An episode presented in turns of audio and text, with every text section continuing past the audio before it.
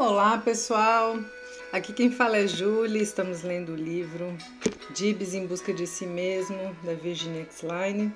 Estamos no capítulo 11, já na página 142. E os capítulos são basicamente os, as sessões que a Virginia tem com o Dibs. E o tema das últimas sessões tem sido o pai, né? E Dibs está elaborando algumas questões ali em relação ao pai. Vamos continuar então capítulo 11. Quando Dibs retornou à sala de ludoterapia na quinta-feira seguinte, estava bastante agitado. Tirou de imediato seu gorro e jaqueta logo que entrou, arremessando-o sobre uma cadeira. O escritório de DA, é, D.A, né? Ele, ele chama ela é número 12 e esta sala aqui é número 17 e esta cadeira também é numerada. Seu número é 13. Viu isto? Falou, virando rapidamente a cadeira para exibir o número sobre o qual passou os dedos. Certo, Dibs. Dirigiu-se até o armário e escolheu uma caixa de pequenos prédios com os quais poder-se-ia armar uma cidade. Sentou-se no chão e agrupou as miniaturas de lojas, fábricas, igrejas e outros. Havia algumas pequenas árvores para a decoração da paisagem citadina. Dibs ficou encantado com este material. Esta é uma cidade de brinquedo. Vamos ver o que temos aqui: igrejas, casas, árvores. Construirei uma cidade com todas essas peças.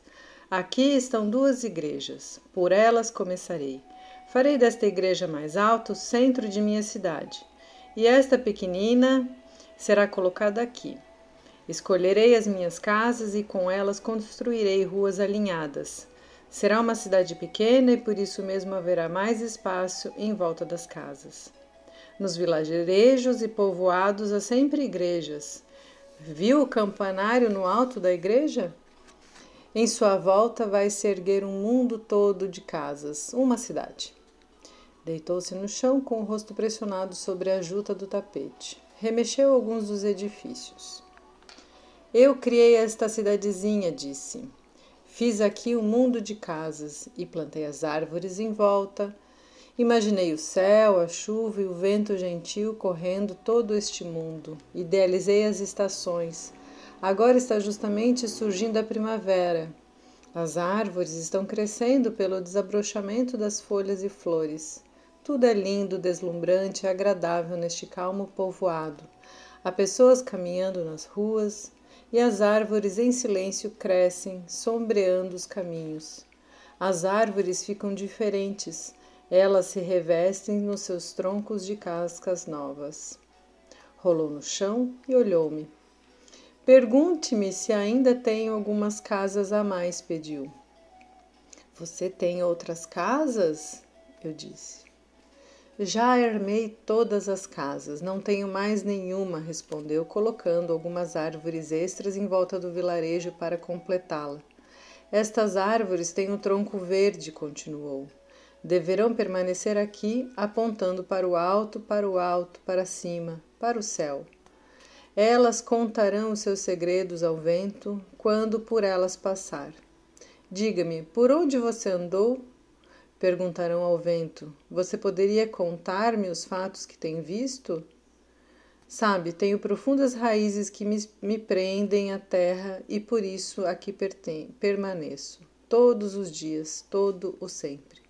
O vento lhe responderá: pois nunca, nunca paro. Sopro durante todos os dias, todas as horas, todos os minutos, sopro sempre para longe. E a árvore pedirá aos gritos: Não quero ficar aqui sozinha e triste. Quero ir com você. Leve-me, não me deixe. Você parece tão feliz. Oh, bem. Dibs levantou-se e dirigiu-se para a mesa apanhou uma, um quebra-cabeça que ali havia sido colocado. Sentou-se no tapete perto de mim e rapidamente uniu as peças. Este é Tonton, o filho do flautista. Sabe, nós aprendemos uma canção sobre ele na escola. Vou cantar para você. É assim: Gibbs cantou, unindo a melodia à letra corretamente e anunciou o fim logo que concluiu. Você aprendeu esta cantiga na escola, não foi, Gibbs? Foi sim, respondeu. Dona Jane é minha professora. Dona Jane é uma mulher adulta. D.A. é uma mulher adulta. Ambas são adultas e adultas. Adultas, mas parecem muito diferentes uma da outra, não é? Na verdade, são muito diferentes, respondeu enfaticamente. Você conhece outras pessoas adultas? Claro que sim, respondeu. A Eda, por exemplo, e muitas outras pessoas na escola, e ainda Millie, a nossa lavadeira, e Jake, que cortou uma das grandes árvores do nosso quintal lá em casa. Havia uma árvore que crescia em frente ao meu quarto, mas ela aproximou-se tanto que eu já podia alcançá-la da minha janela e acariciá-la. Papai decidiu que deveria cortá-la. Falou que se estava esfregando contra a casa. Eu olhei Jake subir na árvore, cerrando-lhe os seus galhos. Abri minha janela e disse-lhe que aquela árvore era minha amiga e eu precisava daqueles ramos, e especialmente daquele que chegava à minha janela. Falei-lhe que não queria que o cortassem. Jake ouviu-me, então veio papai. Ordenou que aquele galho também fosse cortado, porque estava muito perto da casa e ainda porque quebrava a forma da árvore. Jake explicou que eu gostava muito dela, pois ficava bem perto da minha janela. Papai escutou, mas continuou firme em sua decisão.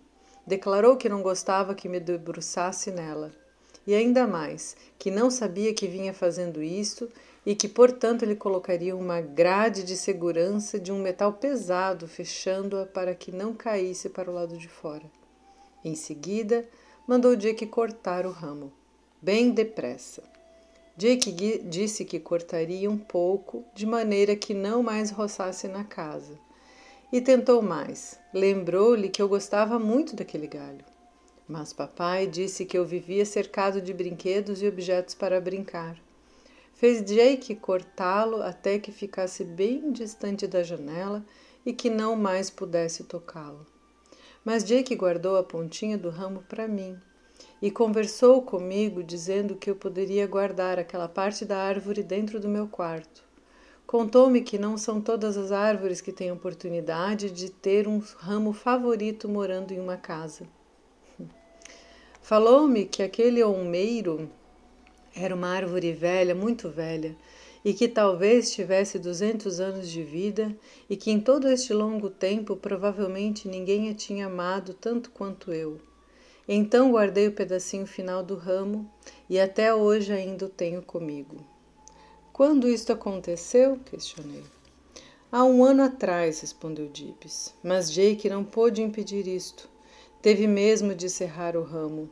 Mais tarde colocaram a grade de segurança na janela. Mandaram um homem sair para fazê-la e de volta ele prendeu uma, da minha, uma na minha janela e outra na de Dorothy. Alguém soube que Jake lhe deu a pontinha do galho? Não sei.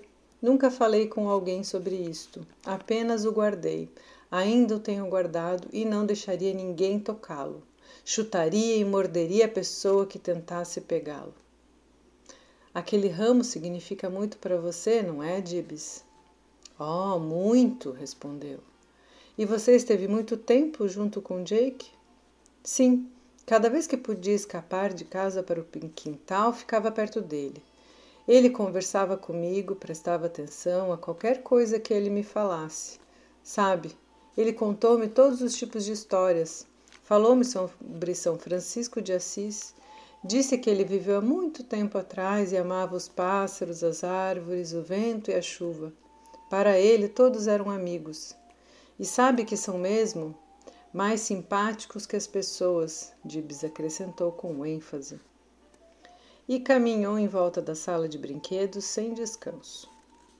Até hoje olho aquela árvore. Na primavera as folhas saem, abrem e crescem verdes porque a chuva lhes traz a vida fresca de novo. As folhas desabrocham por causa da alegria de viver a primavera novamente. E durante todas as vezes que o verão chega, ela oferece sombra fria, como uma boa amiga. Depois, no inverno, as folhas caem, vão sopradas para longe. Jake disse que no outono o vento vem e as recolhe todas, fazendo com elas viagens em volta do mundo. E narrou-me uma história certa vez sobre a última folha que ficou naquela árvore. Contou-me que a folhinha estava triste porque pensou que havia sido esquecida e nunca estaria livre para ir conhecer outros lugares. Mas o vento veio caminhando logo atrás e soprou sobre aquela folhinha solitária carregando-a para a mais maravilhosa das viagens. a mais encantadora que sobre a terra já se realizou. A folha pequenina foi levada ao redor do mundo, pôde ver, a folha pequenina foi levada ao redor do mundo, pôde ver todas as coisas belas que, por, que há por aí. Quando a viagem terminou, a folhinha quis voltar para o seu quintal. Sabe por quê? Jake disse que ela sentia saudades de mim e Jake encontrou-a debaixo de uma árvore em um dia de inverno. Estava toda cansada e fria, rota, rasgadas, rasgada de sua longa viagem. Mas Jake disse que ela quis voltar, porque no mundo inteiro não encontrou ninguém a quem amasse tanto quanto a mim. Então ele deu-me a folha pequenina. Dibs levantou-se e de novo deu uma volta pela sala inquietamente. Veio parar bem à minha frente. Guardei a folha. Está muito cansada e muito velha, mas conservei-a. Montei-a, unindo os pequenos fragmentos que se soltavam dela e coloquei-lhe uma moldura. E fico imaginando todas as coisas que ela deve ter visto, voando em volta do mundo com o vento e li nos meus livros sobre os vários países por onde ela passou. Parou a sua narrativa por instantes e encaminhou-se para a casa de bonecas. Vou trancá-la, vou trancar a porta e fechar todas as janelas. Por que você quer trancar as, a porta e fechar as janelas, Gibes? Não sei, murmurou. Retornou à minha frente, assumindo um velho tom de indigência. Meu sapato, Amarre o cadarço do meu sapato para mim, Dea. Está bem, Dibs, amarrarei para você. E assim o fiz. Ele apanhou a mamadeira e, sugando em seguida, suspirou. Está sentindo uma espécie de tristeza, Dibs?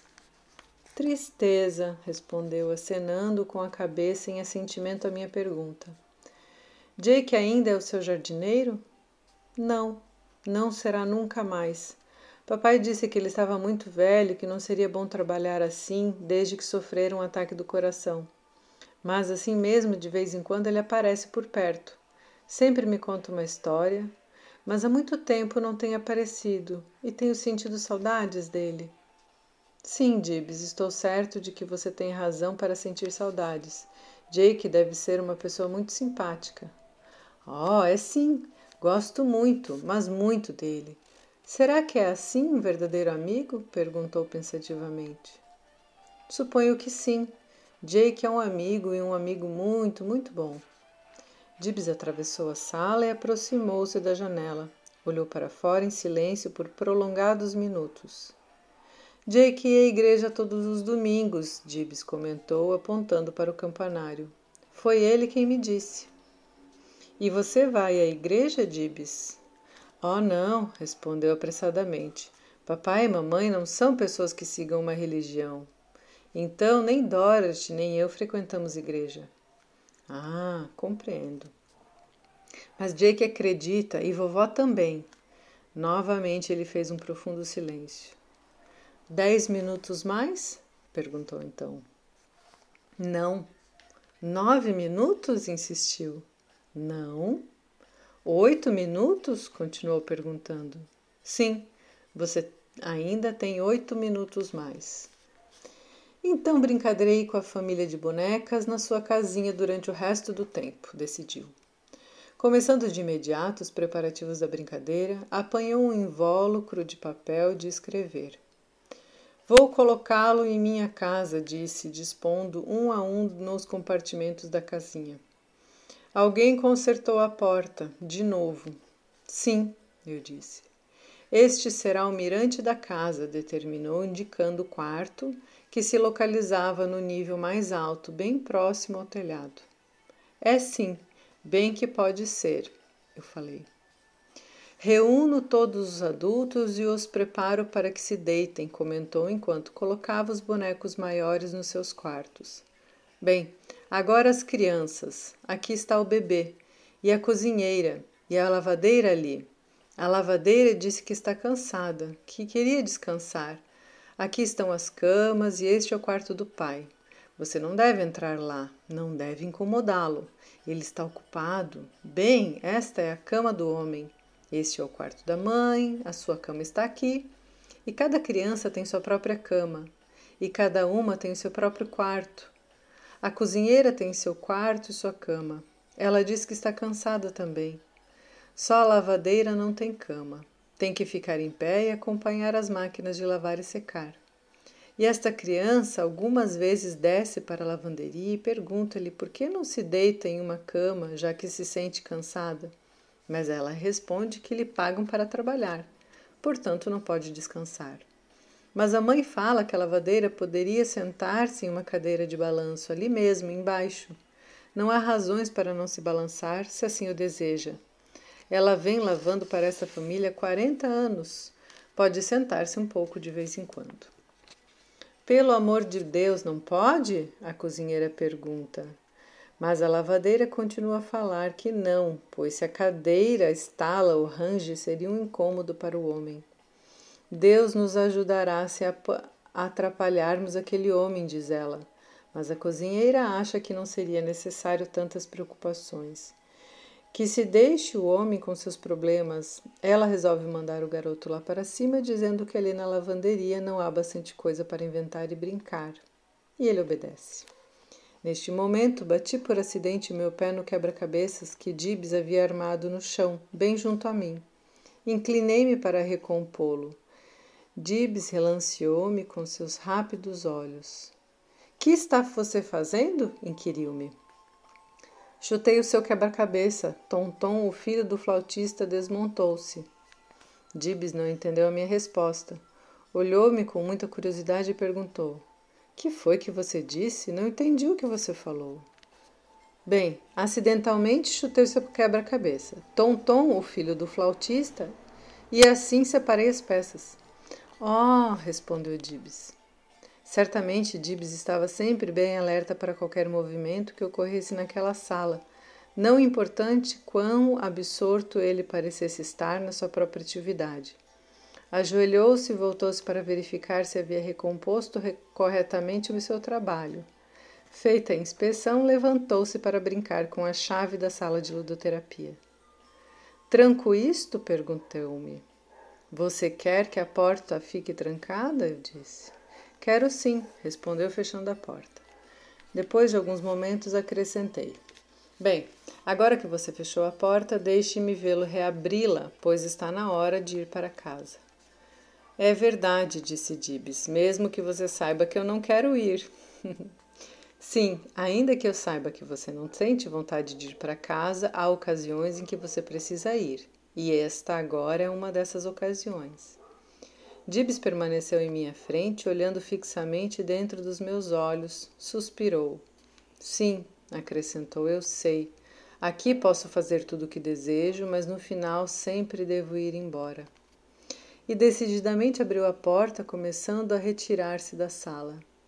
Seu chapéu e seu casaco, Dibs. Oh, sim, seu chapéu e seu casaco, repetiu. Voltou-se, vestiu o agasalho e enfiou seu chapéu na cabeça. Meu chapéu e meu casaco, corrigiu. Até mais, Dea. Despediu-se olhando-me. Até quinta-feira. Estarei aqui de novo, todas as quintas-feiras e atravessou o corredor rumando para a sala de recepção. Acompanhei-o com o olhar ao longe e virou-se para me acenar a mão em despedida. Até mais, disse-lhe novamente. Tão novo, tão pequeno e assim mesmo tão cheio de força, pensei em Jake. Será que ele soube o quanto a sua compreensão, sua sabedoria e delicadezas tornaram-se decisivas no processo de desenvolvimento daquela criança? E repensei a riqueza de simbolismo que a pontinha, que a parte terminal do galho e ainda a folha pequenina, cansada e rota, guardavam. E de novo lembrei-me da, da sábia pergunta de Dibes: Será que assim é um verdadeiro amigo? E assim finaliza o capítulo 11. Muito sensível esse capítulo, né, pessoal? Falando dessa conexão que o Dibs tem, tinha com a natureza, né? E da delicadeza do jardineiro perceber isso. Poucas as vezes, talvez os adultos fiquem atentos o suficiente para perceber a conexão ou a importância que a natureza. Uma pedrinha, às vezes as crianças catam conchinhas, pedrinhas, e os pais não dão muita bola, jogam fora, ou, enfim mas muitas vezes é uma conexão bastante importante que deveria ser é, cuidada, valorizada. Espero que vocês tenham gostado, ótimas reflexões a todos e até o próximo áudio.